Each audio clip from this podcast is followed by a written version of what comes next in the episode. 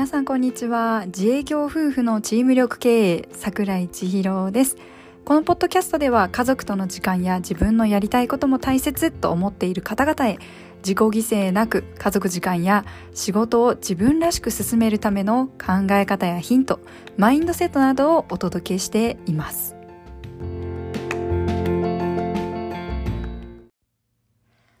どうも皆さんはじめまして。ということで、今回は自己紹介と、ポッドキャストを始めようと思ったきっかけについて、そしてこのポッドキャストでの目的について話していこうと思います。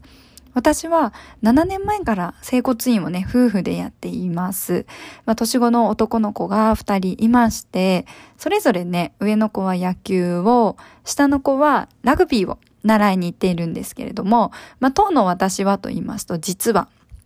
今年から、まあ、ベストボディジャパンというボディメイクの大会に初めて出場させていただいて、フルマラソンも経験させていただきました。まあ、とね、こん、まあ、こんな感じでアクティブな、まあ、家族として楽しんで生活しています。このね、ポッドキャストを始めようと思ったきっかけなんですが、最初は自分自身のことなんて誰も聞かないだろうし、興味もないだろうと思ってたんです。だけど、整骨院をやっていると、まあ、部活動で怪我をした選手とか、まあ学校生活とか友達のこととか、まあ家族のこととか、いろんな相談を受けることが多かったんですね。そこでお話を聞いていると、ほんの少し自分の経験談だったり、相手のコミュニケーションスキルだったりが相手にとって、まあ、心地よいものであり、まあ、何より、整骨院から出ていくときに、い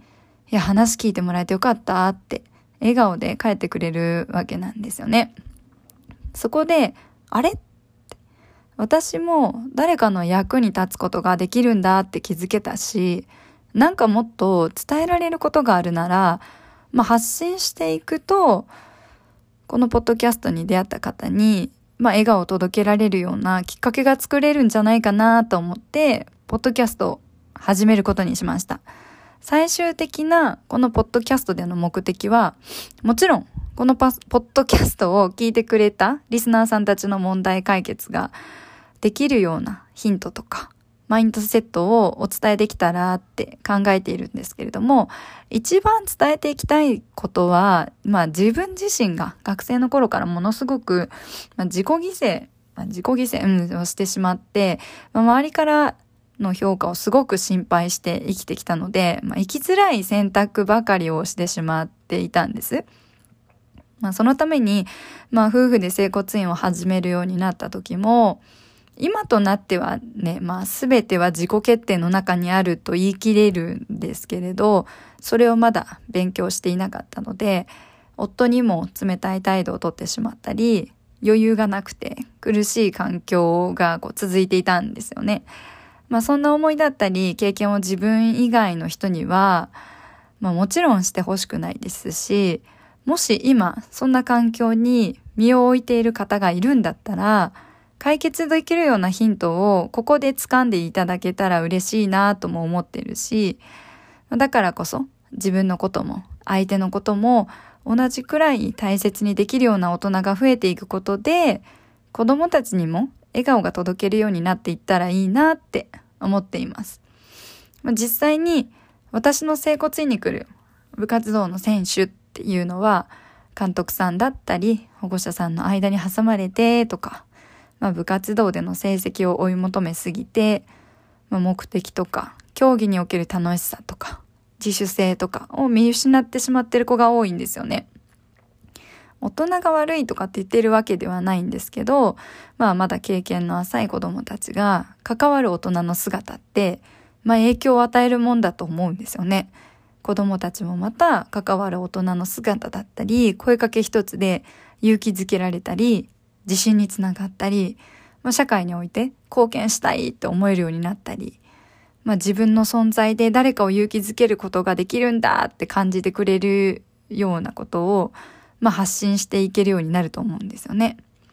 うちの整骨院では、まあ、立地が目の、高校の目の前っていうこともあって、本当にたくさんの学生さんが来てくれるんですけど、そこで、その子が通ってくれてるおかげで、保護者の方にも監督さんにも症状だったりだとか、状態を伝え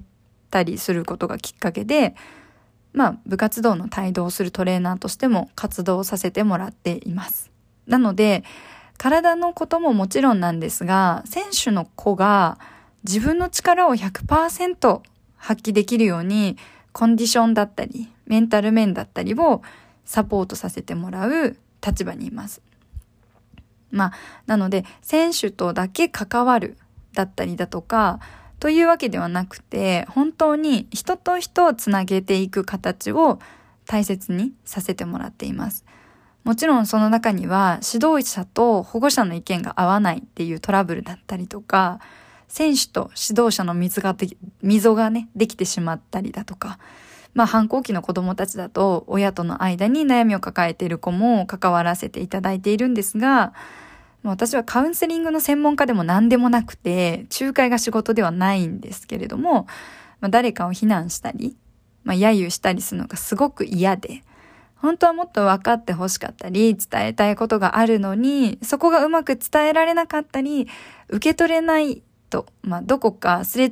が起きてしまって、望んでない状況になっていってしまうと考えているので、まあ、このポッドキャストでも誰かを非難したりとかではなく、自分自身でどう考えて、どう受け取って、どうアクションを起こしていくのかっていうところをお伝えしていければいいなと思っています。そんなこんなで、整骨院に来てくれていた選手たちはね、まあ、今では大学生とか社会人になっている子が多いんですけど、まあ、今でも競技を続けている子とかからね、まあ、私の方に、あの、選手に選ばれましたとか、まあ、いついつの大会に出るので、応援よろしくお願いしますとか、のメッセージをもらうんですよね。怪我をして悩んでた時期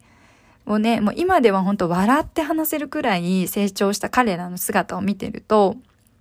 本当にこの仕事をしててよかったなって思えるんです。で、あの、そしてまたね、あの、夫婦で自業、自営業をね、やっているので、仕事重視だと、まあ、幼い息子たちとの時間が確保できなかったり、うん、人にはものすごく気を使っているのに自分の気を使いすぎて、まあ、気力がない状態ができてしまっていたんですよね。もう本当毎日仕事が終わると電源が切れたみたいに無表情だし、笑えないし、余裕ない。時間欲しいけど働かないとお金ないし、お金ないとやりたいことできないしって諦めてたし、もうそれすら考えても結局今は我慢だ。仕事しないと、あ、仕事しないと、そんなこと考えてないで仕事しないとってしか考えられなくて、本当に苦しかったんです。で、コロナの影響も受けて、スタッフ抱えてるのに貯金100万切ったり、もう笑えないみたいな状況だったんですけど、だけどね、まあ今は、さっきも少し紹介させていただいたように、自分の好きなことを始めてみたり、新しいことをチャレンジしたりできるようになったので、まあ、そこまでに至った経緯だったり、変化だったり、まあ、やり方だったりとか、方法とかを、まあ、経営のこととか、まあ、人との距離感とか、付き合い方とか、考え方をね、まあ、固くなく、固くなくお伝えしていきます。まあ、わーっと、まあ、いろいろ熱くお話をさせていただいたんですけれども、チーム力経営ってまあ、チームの経営とは、やっぱり一人ではなく、自分以外の自分を応援してくれる人だったり、自分が所属している場所や、まあ、立場だったり、自分に関わる方と、まあ、より良い関係を築いて、